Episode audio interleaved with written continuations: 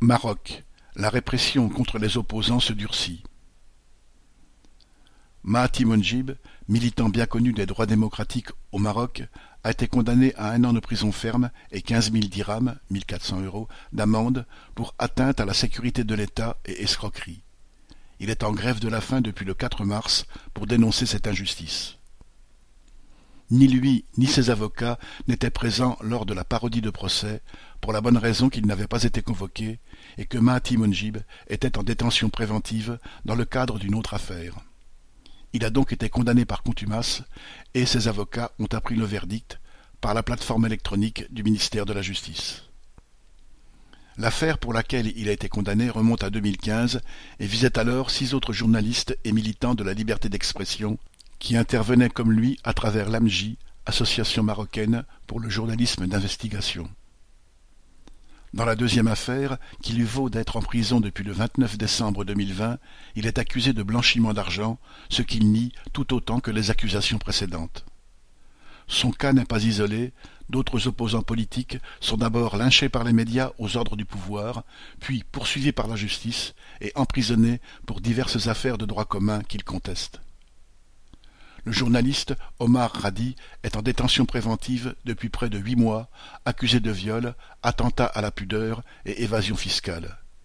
Le rédacteur en chef d'un journal contestataire, Akbar Alioum, est lui aussi en détention préventive depuis près de dix mois, accusé de viol avec violence et séquestration.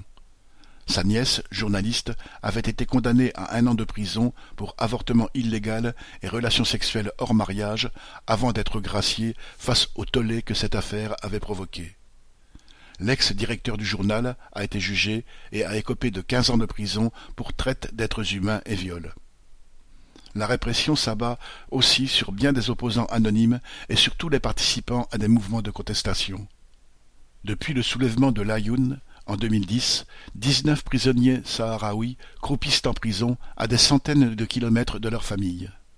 Nasser Zefsafi et ses camarades du Irak sont encore en prison, condamnés à de lourdes peines pour avoir été les leaders d'un large mouvement réclamant plus de justice sociale qui avait embrasé le Rif marocain en 2017. Ceux de Tcherada, une ancienne ville minière, paient aussi pour le mouvement de contestation qui avait explosé en 2018 après la mort de deux jeunes mineurs.